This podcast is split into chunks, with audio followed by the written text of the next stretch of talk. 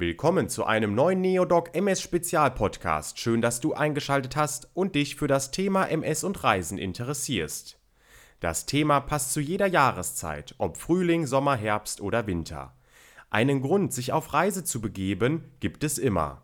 Und nicht immer ist es der Wochenendtrip zu Freunden oder Verwandten, den wir vorhaben. Ab und an kann es auch einmal eine ausgedehnte Reise sein, eine Reise, die nicht gleich um die Ecke ist und auf die man sich vorbereiten sollte. Eine solche Reise kann in Deutschland sein, kann aber auch ins Ausland gehen. Exotische Reiseziele gibt es ja viele. Und etwas ziemlich Exotisches, und das hier bei uns, das hat Ivo gemacht. Mit Ivo möchten wir uns heute unterhalten und mal nachfragen, wie er sich auf seine Reise vorbereitet hat.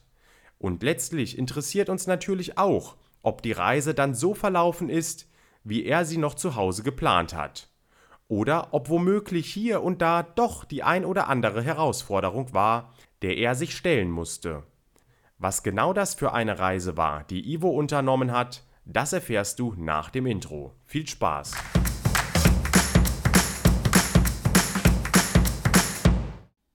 Willkommen zu unserem Neodoc MS Spezialpodcast lösen wir das Ganze also gleich einmal auf. Ivo war im schönen Berchtesgadener Land unterwegs, ganz, ganz weit im Süden von Deutschland. Südlicher geht es kaum, nämlich am Königssee. Bis hierhin noch nichts Besonderes, denkst du jetzt? Naja, Ivo war nicht als ganz normaler Tourist unterwegs und hat es sich am See schön gemacht, sondern Ivo ist auf über 2300 Metern von Hütte zu Hütte gewandert. Ivo, erzähl du doch mal bitte, wo warst du überhaupt und was hattet ihr da eigentlich geplant? Ähm, wo war ich? Ähm, äh, wir sind am Königssee. Ähm, Königssee und dann, ähm, naja, mehr oder weniger eine Hüttenwanderung für drei Tage. Ja, eine ziemlich heftige. Also somit die heftigste bisher. Wenn du sagst, es war heftig, seid ihr denn den Watzmann hoch oder wie sah eure Wanderung aus? Eine kleine Info für alle. Der Watzmann ist übrigens der zweithöchste Berg in Deutschland nach der Zugspitze.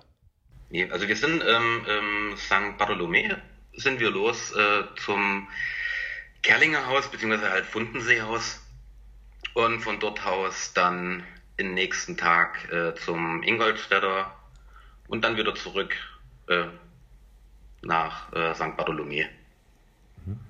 Und das halt drei Tage lang. Für all diejenigen, Ivo, die sich jetzt nicht so dort auskennen, seid ihr da mit dem Sessellift hochgefahren? Hm, ja, schön wär's. Ich hätte mir's, im Endeffekt hätte ich mir's gewünscht.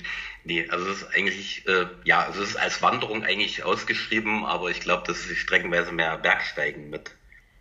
Also es ist einfach nur halt, ja, wandern. Berge steigen, auf, keine Ahnung, ich glaube, was waren insgesamt 2300 Meter. Ja, ich glaube 2,3. Wenn wir jetzt an eine Wanderung in einer Höhe von 2300 Metern denken, dann fällt uns ganz klar ein, ja, ich nehme einen Pullover mit und auch dickere Sachen, denn auf 2300 Metern gibt es auch im Sommer noch ab und an Schneefelder. Was hast du denn speziell in Bezug auf deine multiple Sklerose noch eingepackt? Das Einzige, was ich wirklich äh, dafür mit hatte, ganz normal meine äh, Medikamente.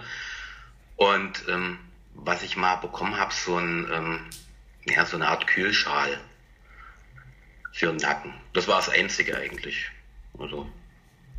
Mhm. Aber so jetzt für einen Notfall eigentlich gar nichts. Also. Und als du deine Reise geplant hast, hast du dir da vorher Gedanken gemacht, ob du noch einmal zu deinem Neurologen gehst und ihn um Rat fragst? Also ich sag mal so, mein Neurologe, ähm, der weiß, was ich mache. Ähm, der weiß, dass ich gerne diese Touren mache, weil halt ständig zu den ähm, Untersuchungen dann immer die Frage kommt, wie weit können sie laufen, wie lange können sie laufen. Wo ich immer sagt, ich, ich gucke nicht auf die Uhr, wie lange ich laufe. Ich äh, zähle auch keine Schritte. Ähm, ich mache zweimal im Jahr eine Fernwanderung von 35, 40 Kilometer. Ähm, womit die Frage immer beendet oder beantwortet ist schon. Also ähm, die wissen, dass ich die Touren mache. Ähm, Gab es aber auch nie irgendwie, ähm, dass man mich davon abgehalten hat oder dergleichen. Was hältst du denn davon, alleine zu reisen, insbesondere auch in der Bergregion, wo du dich jetzt aufgehalten hast? Ähm, solche Touren mache ich nicht allein. Also definitiv nicht. Und äh, nach der letzten Tour jetzt äh, werde ich das auch definitiv nie tun. Ähm, nein, also wir sind, äh, für gewöhnlich sind wir eine Gruppe ähm, bei uns von Arbeit oder von der Rettungswache aus. sind fünf, sechs Leute, die das nochmal machen und ähm, von daher haben wir es nicht allein. So, und bei den, ich sag mal so, selbst wenn irgendwas unterwegs gewesen wäre, ähm, bei den Leuten, die mit war, weiß ich ganz genau, ähm, da bin ich in guten Händen. Was ist denn deine Meinung zu dem Thema Reisen und MS? Insbesondere auch auf Reisen, die etwas weiter weg sind, also internationale Reisen. Würdest du sagen, das ist möglich und kannst positiv darüber berichten? Also, also ich gehe mal von mir aus. Also, ähm, wie gesagt, allein würde ich es nicht unbedingt machen. Also, wenn, würde ich schon äh, irgendwo gucken, dass ich noch irgendjemanden mit dabei habe. Abgesehen davon, ich meine, irgendwie zu zweit irgendwo ähm, zu verreisen macht doch mehr Spaß. Aber halt ähm, als so selbst ähm, vom Sicherheitsaspekt her muss ich schon sagen, also bei mir persönlich wäre es nichts, wenn ich irgendwo alleine dahin müsste. Wie wichtig ist es denn für dich, mit den Zuhausegebliebenen zu kommunizieren und ihnen Rückmeldung zu geben, hey, mir geht es gut?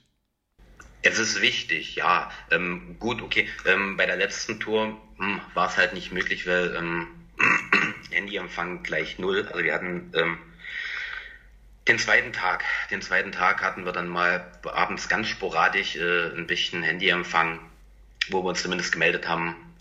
Und das war dann noch lustig, wenn man nicht, äh, oder ich habe dann äh, meinen Mann angerufen ähm, und habe ihm bloß gesagt, äh, schreibe einfach mal bei Facebook, dass es uns allen gut geht. Ähm, damit wenigstens die ganzen anderen das auch mitbekommen, ähm, damit man sich mal melden konnte. Ähm, das ist halt so ähm, das Einzige, was mich halt gestört hat. Ähm, wenn man halt wirklich nicht so, ähm, so erreichbar ist. Also was ja im Endeffekt auch nicht nur darum geht, dass man mal äh, dem und einfach mal ähm, Bescheid gibt, sondern einfach halt auch so, wenn irgendwie mal was ist. Also das war halt für mich das, was ich mir so im Endeffekt halt dann, oder was im Nachhinein erst bei mir so ein bisschen hochgekommen ist und mir gedacht habe, okay, was wäre eigentlich gewesen, wenn? Was sind denn deine Tipps für Leute, die jetzt sagen, ach ja, ich will demnächst auf Reise gehen?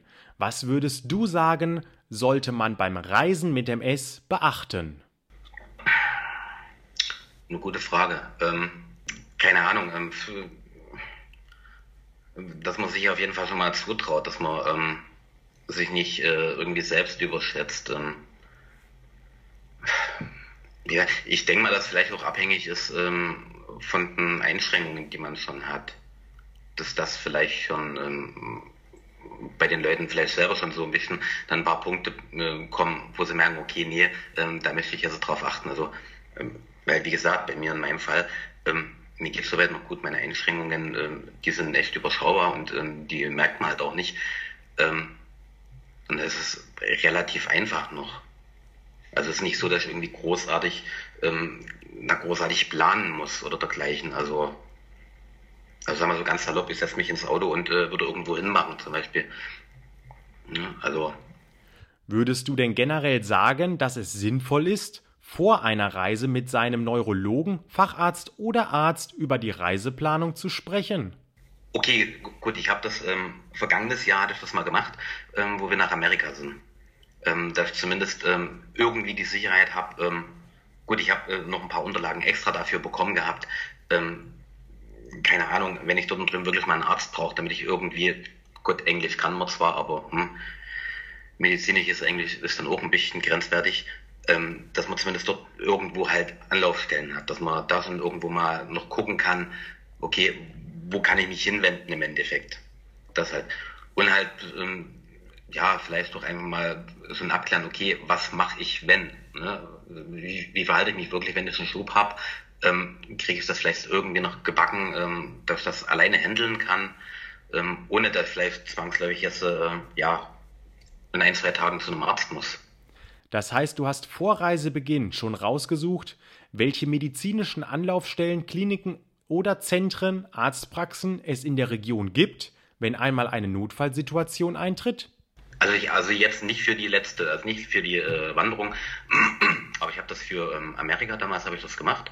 Ähm, hatte schon geguckt, okay, ähm, die Region, wo wir hinmachen, ähm, wo gibt es Kliniken, wie sind die strukturiert, ähm, gibt es dort wenigstens noch irgendwo Neurologen, ähm, da habe ich mir schon Gedanken gemacht. Also wie ist es denn dir gelungen, die medizinischen Begriffe parat zu haben und auf sie im Fall der Fälle rückgreifen zu können?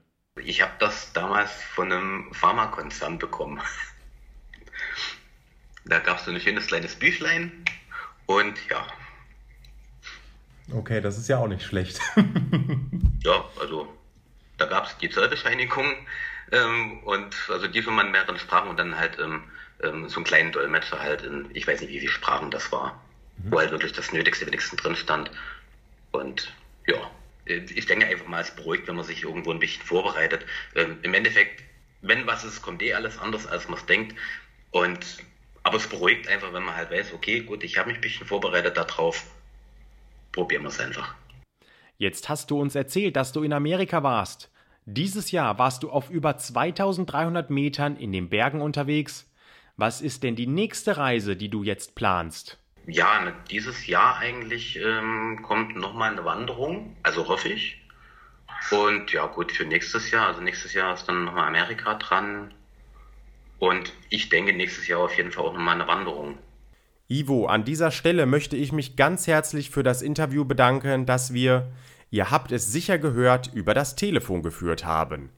Ivo, ich wünsche dir alles Gute für deine Zukunft. Euch danke ich auch für das Zuhören und wenn es euch gefallen hat, dann schaltet doch beim nächsten Podcast Neodoc MS Spezial wieder ein. Wir würden uns freuen, wenn ihr wieder mit dabei seid. Und nun alles Gute, einen schönen Tag und danke für das freundliche Zuhören.